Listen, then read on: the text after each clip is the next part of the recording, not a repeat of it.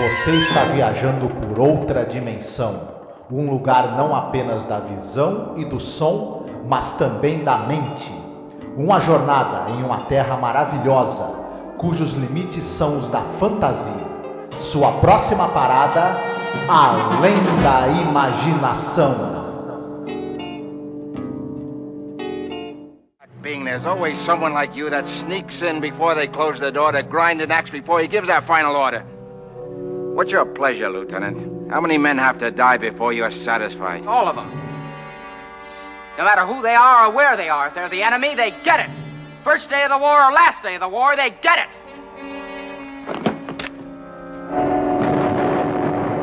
You dropped your glasses, sir. Who are you? Sergeant Yamazaki.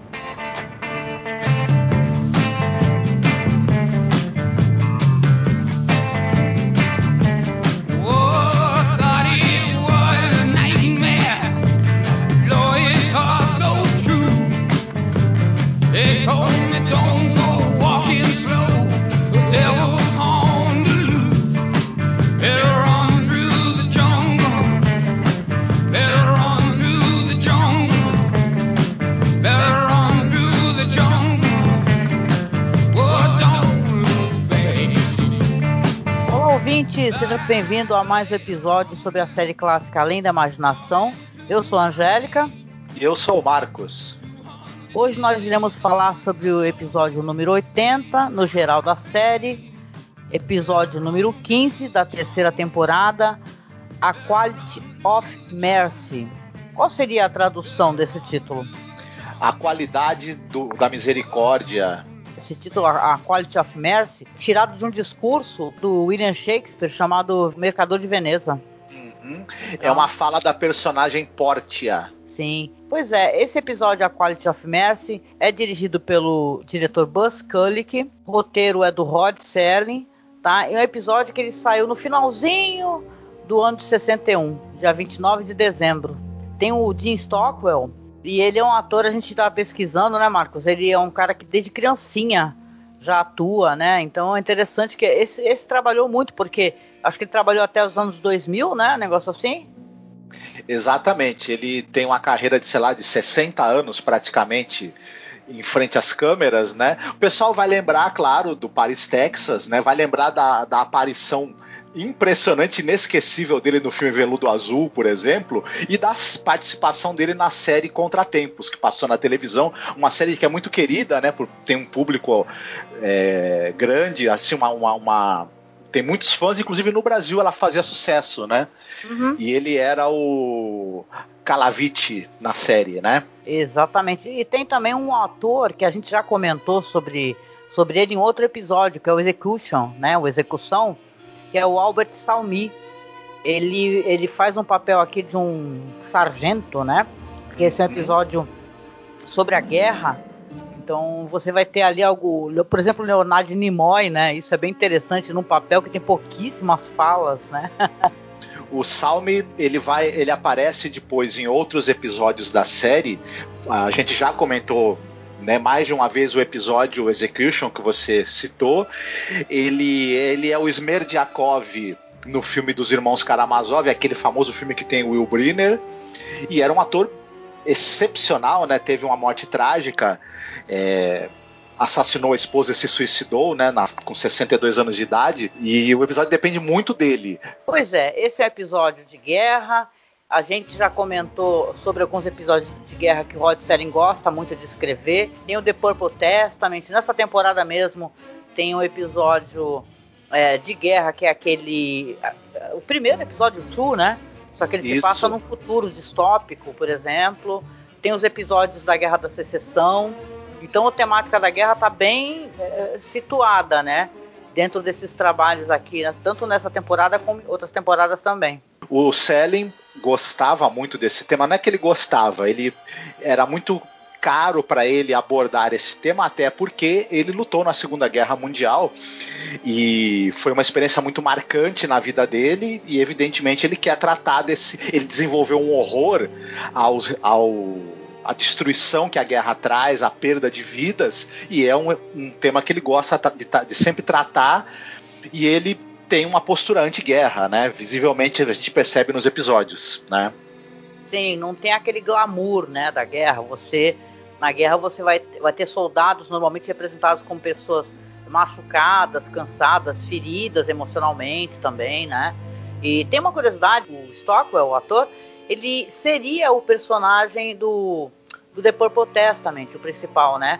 Só que teve um conflito de agendas ali e não, não rolou.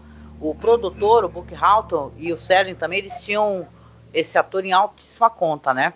Então, quando apareceu a oportunidade dele, dele aparecer num desses episódios de guerra, foi chamado já, né? O Jim Stockwell, ele era um ator muito capaz e muito versátil. Quem acompanha mais ou menos a carreira dele, ele de vez em quando ele tá no drama, ele tá na comédia, ele tá no terror.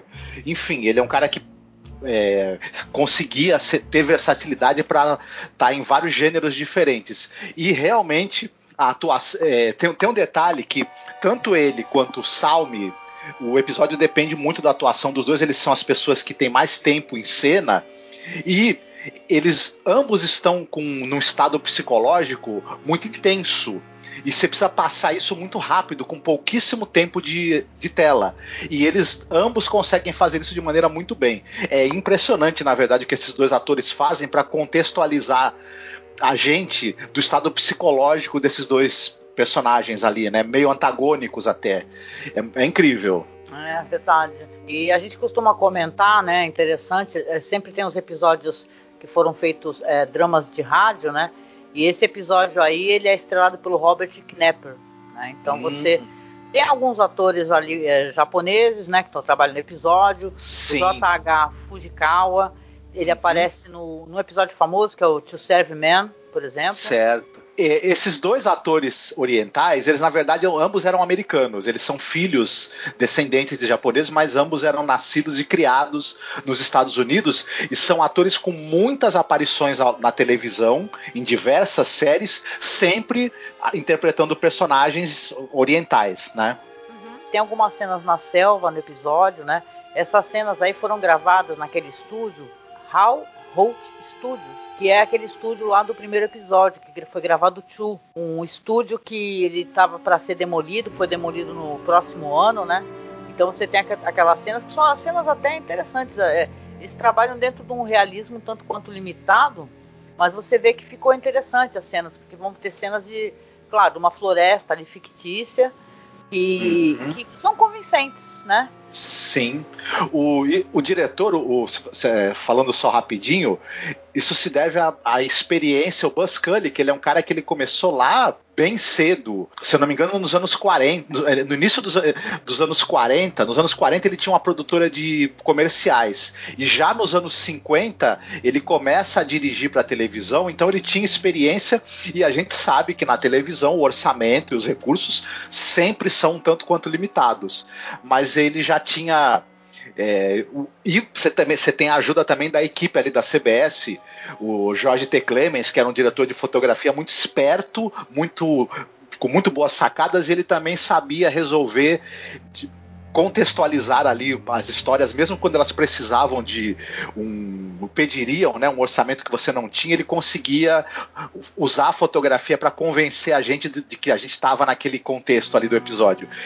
É muito bem feito. É, por mais que a gente perceba a limitação de escopo que tem ali, a gente se convence de que eles realmente estão numa selva ali, num ambiente de, de batalha. Sim, concordo. Vamos lá então a sinopse do episódio. Dessa vez você faz, né? Uhum. Sim, nós estamos em 1945 na nas Filipinas, onde está sendo travada ali a batalha entre as tropas americanas e as tropas japonesas.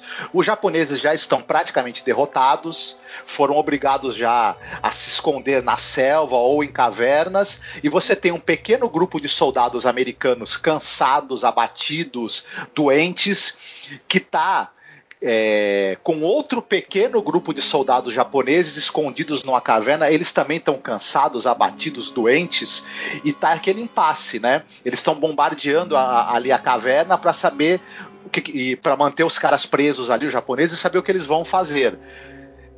Chega então um novo comandante para eles, um tenente, que é o tenente Catel, vivido pelo Jim Stockwell. O cara é um cara jovem, inexperiente, com sangue nos olhos e quer provar o seu valor.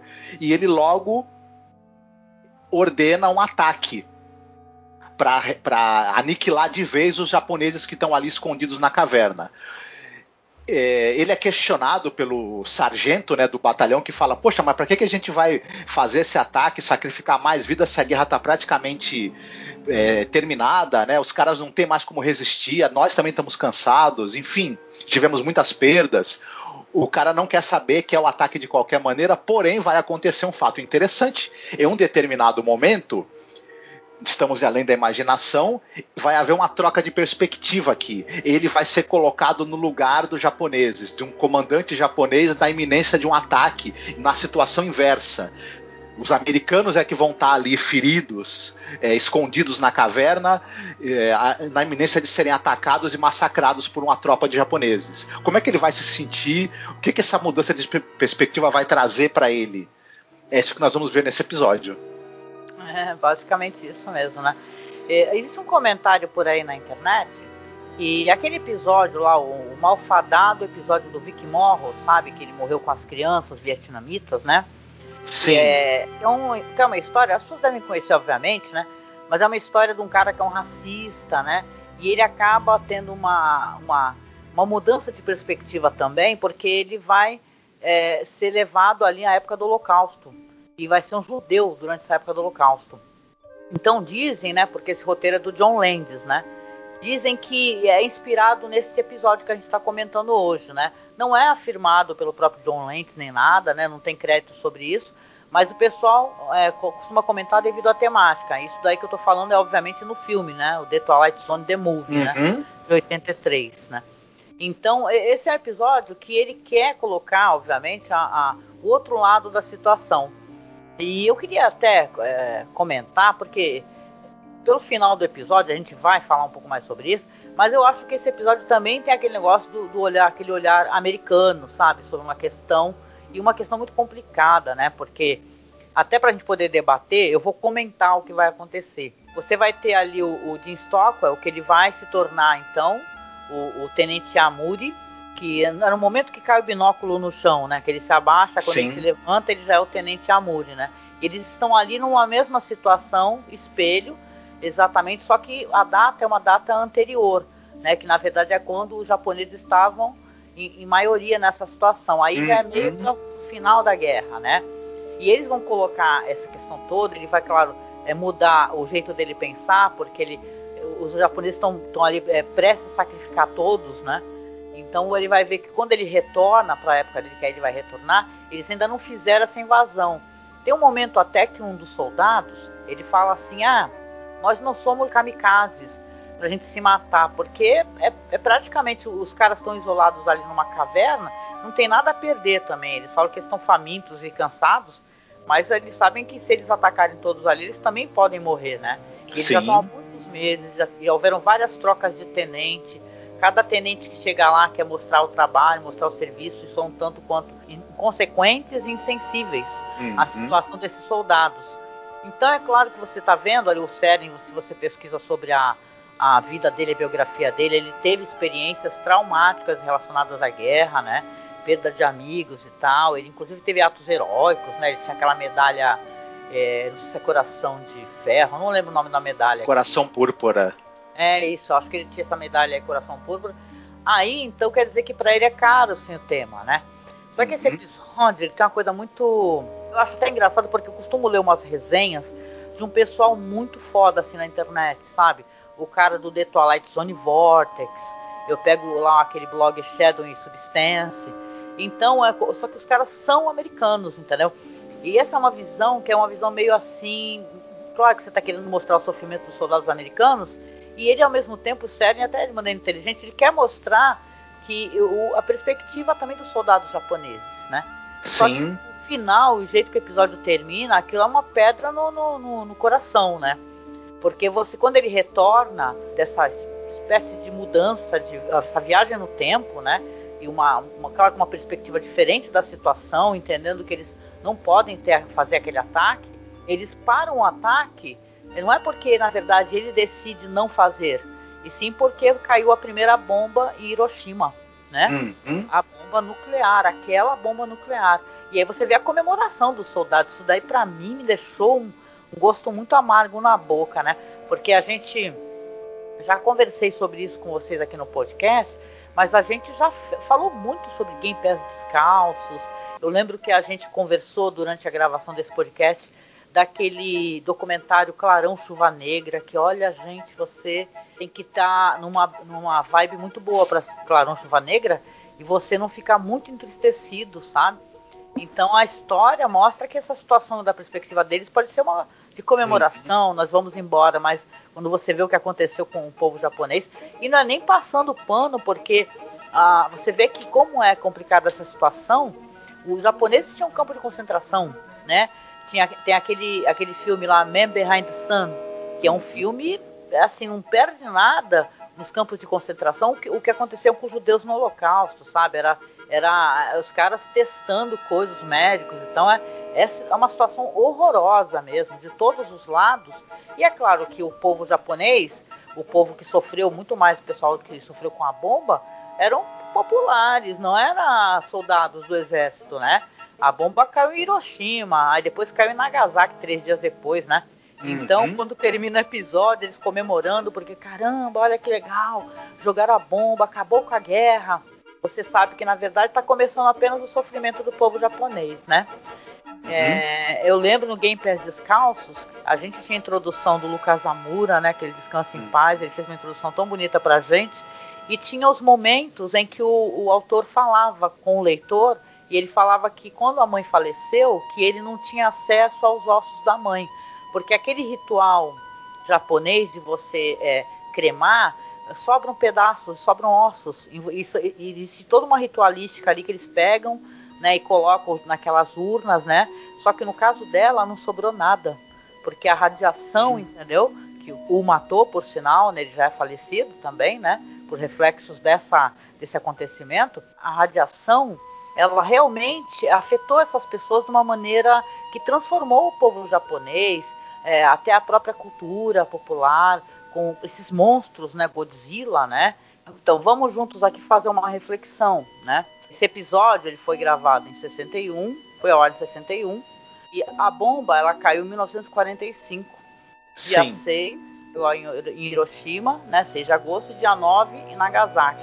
Ou seja, eles já sabiam os efeitos da bomba, entendeu? Sim, sim. Teve o Rod Serling sabia, então é, é, complicado, né, gente? Eu sei que a gente está se pondo a, a parar nisso nesse momento, mas é, não dá para você ver essa situação somente como uma questão é, genérica entre soldados americanos e japoneses, né?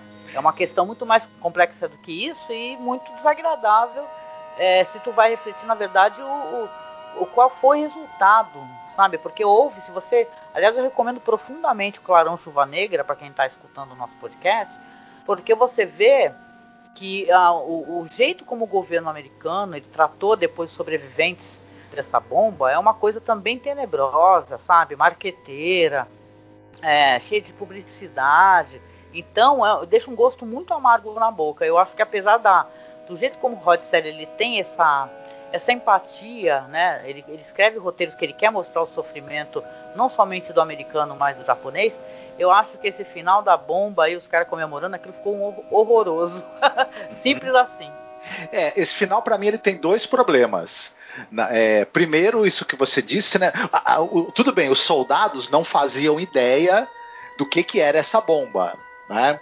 E tem uma coisa também que eu acho meio, meio, meio assim, que, por exemplo, o, o Japão foi se render seis dias depois da explosão da segunda bomba. Então, é, essa coisa que o, que o cara falou, ah, jogaram a bomba e eles vão se render já já e tudo, não tinha como os soldados saberem disso na hora. Eles não sabiam que, qual, qual bomba era essa, nem, nem tinham como saber que essa bomba iria levar à rendição do Japão. Outra coisa, principalmente nas Filipinas, porque tem um negócio. Muitos comandos japoneses não se renderam, a, que estavam nas Filipinas, não se renderam após a rendição do Japão. As tropas americanas precisaram continuar fazendo combate a esses comandos, mesmo depois da rendição japonesa. Eles continuaram lutando. Muitos soldados é, japoneses morreram de fome nas Filipinas ali, porque não se renderam, não tinha mais comida, não tinha mais munição, eles ficavam escondidos na selva, é, fazendo escaramuças contra as tropas americanas até a comida acabar, eles morrerem de fome. Isso o Japão já tinha se rendido já faz tempo. Então, na verdade, talvez esse comando aí tivesse ficado na selva e enfrentando os japoneses muitos dias ou até semanas depois da rendição do Japão. Então esse é um final que ele tem uma conveniência que ele não, não, não, não, não casa realmente com a realidade. Outra coisa, o personagem ficou diante de um dilema moral. Depois que ele é, experimentou na perspectiva de quem vai ser atacado, ele ficaria na dúvida: mando atacar? Não? Como é que eu faço? Desisto do ataque para poupar as vidas dos meus soldados e as vidas dos soldados japoneses, já que é, tá na iminência da guerra acabar. E quando tem esse negócio da bomba e mandam eles se retirarem, você retira esse dilema do cara, né? Ele não precisa mais escolher, escolheram por ele. E é uma facilitação que eu também achei que não era necessária. Você poderia ter deixado o personagem lidar com esse dilema até o fim, né? Já que o dilema foi colocado, né, pelo roteiro. Não, e tem uma coisa que é impossível a gente não comentar, porque o Jim Stockwell faz um Yellow Face brabo aí, né? Sim. Ele faz os dois personagens, até uhum. que é uma uhum. maquiagem um tanto quanto. Vamos colocar assim, ela não é exagerada. Né? É bem Mas feita. É, é bem feita até, ainda mais que o episódio é em preto e branco, né? Mas você você tem ali o, o cara interpretando um soldado japonês, um tenente japonês, né? Então, pois é, episódio sobre a guerra, né? Eu sei que parece que a gente tá procurando chifre em cavalo, mas a gente tem que ter esse olhar, sabe? Porque uhum. é assim, a gente não pode gostar da série de maneira incondicional, sabe? Eu sou meio assim.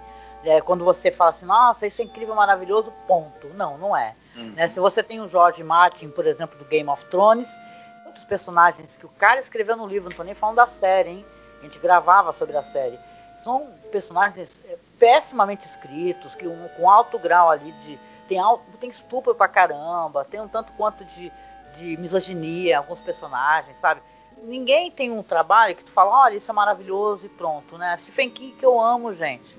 Eu sou muito fã do Stephen King e sempre quando eu me deparo com algum personagem dele que ele falha na maneira dele retratar esse personagem, seja por um preconceito pessoal, ou então seja por uma, uma inabilidade de tratar certo assunto, para mim é chato. Fala, caramba, que saco, né? Uhum. O, o, Stephen King, por exemplo, ele é. Costumam falar que ele tem é, é um vício, e se você ler os livros dele, você vai concordar, de utilizar aquela estratégia do negro místico, sabe? Uhum. A pessoa negra que ela vai trazer o misticismo, a transformação e tal.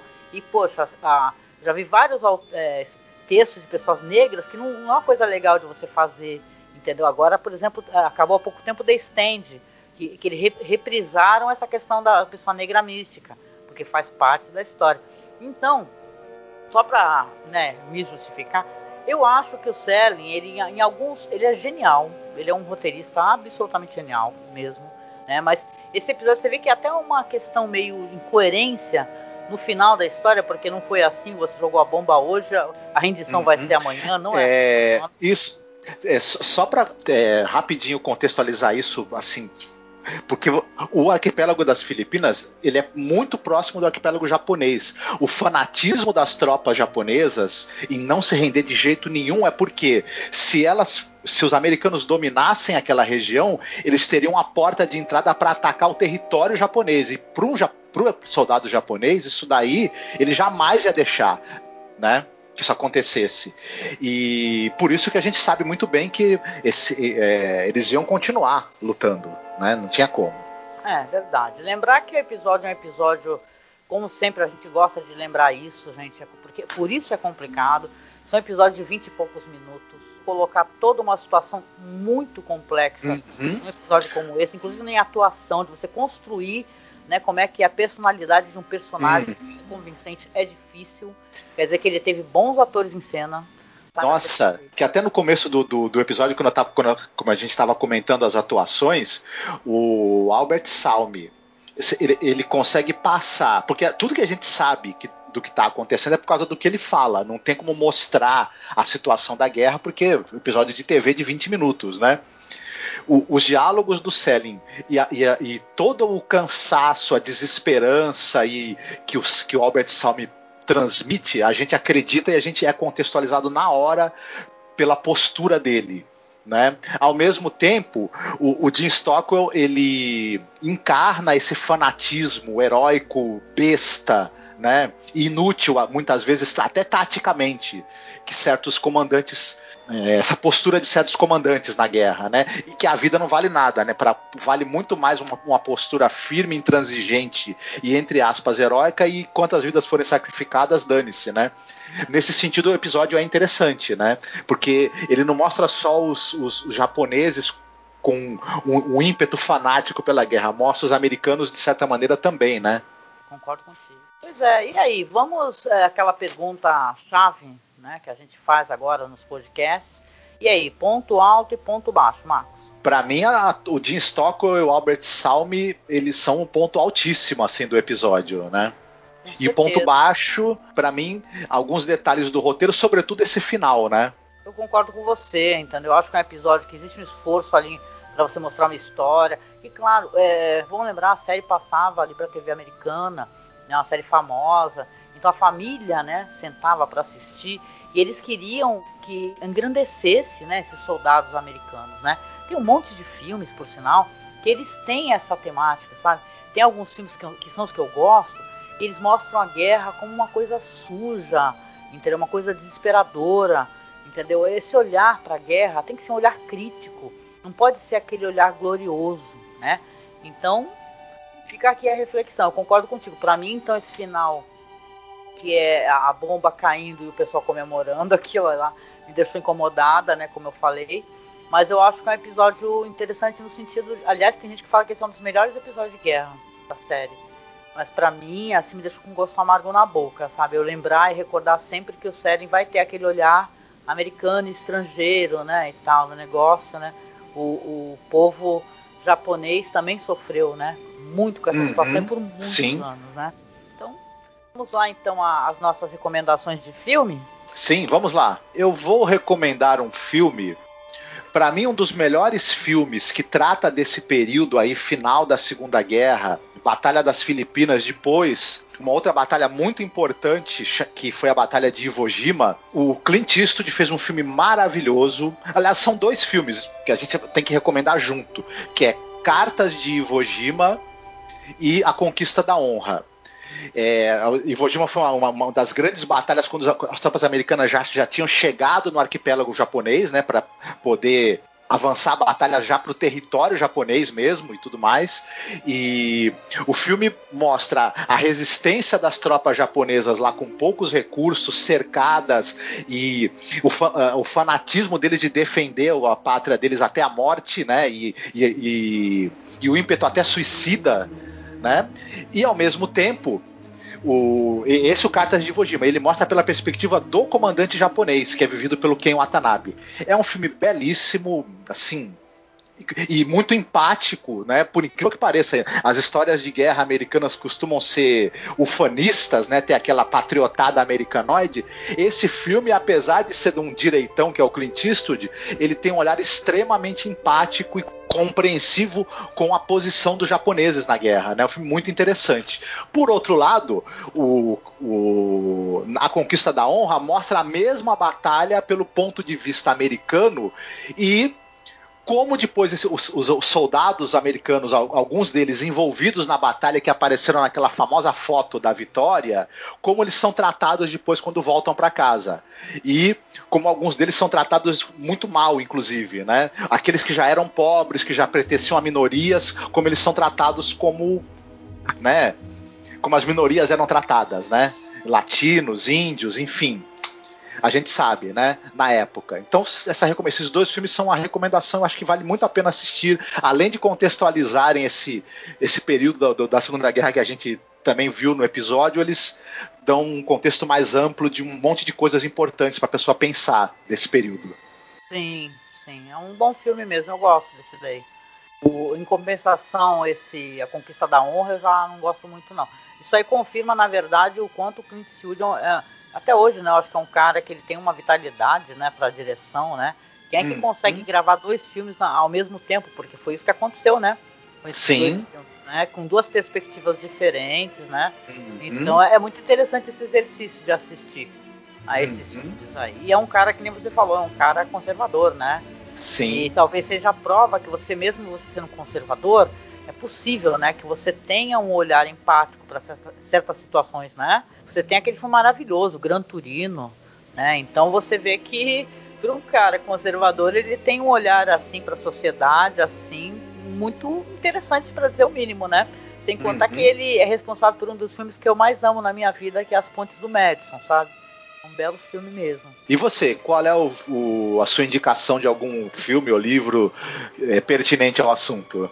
Pois é, eu já recomendei em algumas ocasiões este filme, mas vou recomendar de novo aqui, gente, porque eu acho que esse filme ele, ele retrata o que eu penso sobre a guerra, sabe? O filme é o Vai e Veja, do Erin Klimov. É um filme de 85, é um filme impressionante, incrível, sobre a experiência de dor e perda. Teve até a história do Flória, que é um menino jovem, que ele tem todo esse sentimento de querer poder participar da guerra, e ele vai se deparar com situações que é tão desumanizantes e desesperadoras, né, que ele vai mudar, vai transformá-lo numa casca quase vazia, sabe? Então é um filme muito interessante, eu não vou falar muito sobre ele, ele é de fácil acesso. É que, é claro, esse podcast vai sair no futuro, mas a, na semana que a gente está conversando aqui no final de semana, a, a CPC Umes Filmes está passando de graça o filme uhum. online. Mas olha, relaxem porque esse filme é tão famoso que você consegue encontrá-lo em tantas plataformas, não de streaming, né, mas de torrent. Então você acha facilmente.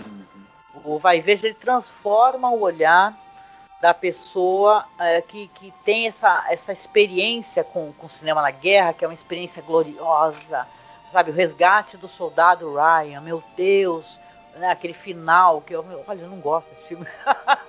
que tem aquele final de, ah, eu, eu desperdicei a minha vida, sabe? Aquele negócio todo de.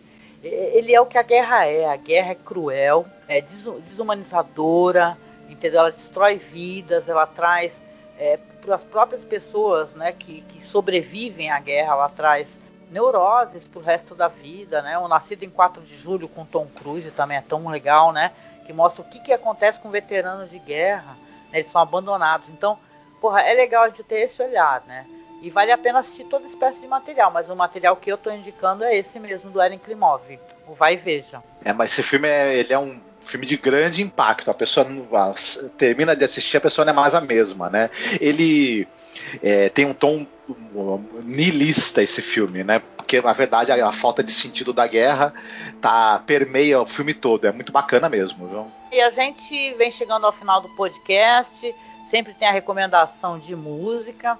Dessa vez você escolheu o que, Marcos, para tocar no final, no nosso MP3, lá no site? Uhum. Eu escolhi uma música do Bob Dylan chamada Masters of War, mas não cantada por ele, porque o Bob Dylan foi muito. Ele e outros jovens cantores folk ativistas foram muito influenciados por uma cantora maravilhosa chamada Odetta Holmes. Essa cantora, depois, é, quando o Bob Dylan já tinha se estabelecido na carreira, já era um nome famoso pelas letras dele, ela que influenciou ele a cantar, gravou um disco cantando composições dele, que é o, o, o Odetta canta Dylan. E uma das músicas do, que ela cantou nesse disco é justamente Masters of War, que é uma grande crítica antimilitarista. Ficou muito bonito na voz dela e é a música que eu recomendo. Ai, que legal, muito bom. Vai tocar para vocês então, meus queridos. E finalizando aqui o podcast, claro, eu vou deixar as nossas redes sociais para que você nos siga, você conheça mais do nosso trabalho. Vamos lembrar que nós somos aqui um podcast de cinema alternativo com mais de 10 anos de bagagem, então a gente já falou de muita coisa nessa vida. A gente tem podcasts incríveis sobre filmografia, temos filmografia do Jang Mu e de vários diretores influentes e interessantes você acesse lá o nosso site, tá? que é masmorracine.com.br, para conhecer o nosso trabalho. Olha só, para além de além da imaginação, né? para além. Então, você acesse lá, conheça o nosso trabalho. Nós temos nossa página no Facebook, tá? Que é facebook.com/masmorracine. Agora nós temos também uma, uma página de fotos de bastidores da série. Então você acessando lá The Twilight Zone Behind the Scenes, você vai ver as fotinhas que a gente coloca no ar, já tem um documentário sobre o Rod Serling, é o American Masters, né, um documentário muito legal. Eu fiz lá a publicação. E também nós temos nosso perfil lá no Twitter. Então você acesse lá arroba masmorra underline cast no Twitter. No Instagram nós temos o nosso perfil, que é, está, sendo, está sendo feita a curadoria pelo William Funchal, nosso amigo. Um beijo, William. Então acesse lá, é arroba masmorracine. E claro, a gente sempre pede de apoio, né? Nós temos duas plataformas de apoio. Estamos aqui pensando né, em providenciar Pix, né? Quem sabe. Mas nós temos lá o Colabora aí, tá? Nós temos uma plataforma de apoio lá. E também no Padrim. Então, se você puder, se você quiser ser o nosso padrinho ou a nossa madrinha, acesse aí as plataformas de colaboração para poder manter o nosso trabalho no ar, que a gente está batalhando há anos aí, né? Nós temos toda essa bagagem podcast, mas temos pouquíssimo apoio. Então, se você puder, se você tiver uma graninha sobrando, nos apoie lá, tá? Que lá pode qualquer valor, tá bom? Então, a gente vem aqui deixando um beijo gostoso para você, se cuide e a gente se encontra aí no próximo podcast de Além da Imaginação. Fiquem bem. Beijo, tchau, tchau. Now you masters of war, you that build all of the guns, you that build the dead planes, you that build the big bombs. You that hide behind walls, you that hide behind desks, just want you to know that I see through your mask. You that never done nothing but build to destroy. You play with my world like it's your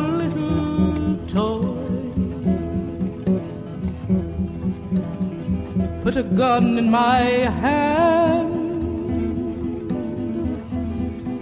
And you hide from my eyes. And turn and run farther when the fast bullets fly. Like the Judas of old. You lie, you deceive. World war can be won. You want me to believe, but I see through your eyes,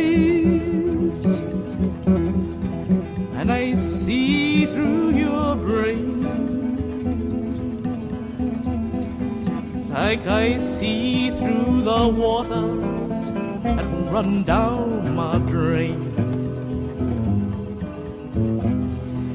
You fasten the triggers for the others to fire. And sit back and watch when the death count gets higher. You hide in your mansion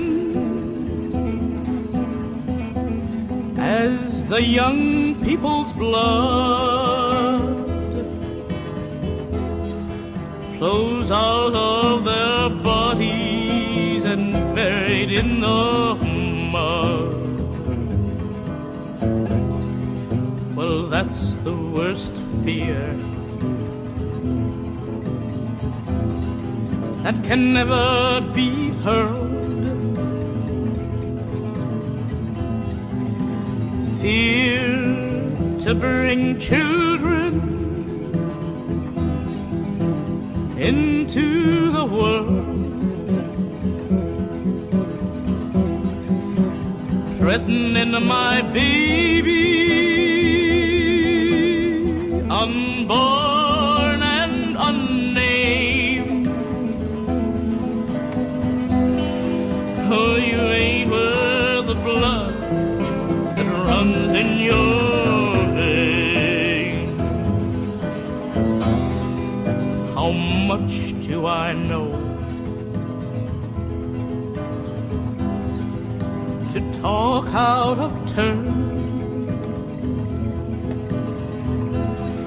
You might say that I'm young. You might say I'm unlearned. But there's one thing I know. Though I'm younger than you, even Jesus would never forgive what you do. Let me ask you one question. Is your money that good? Will it buy you forgiveness? Do you think that it could?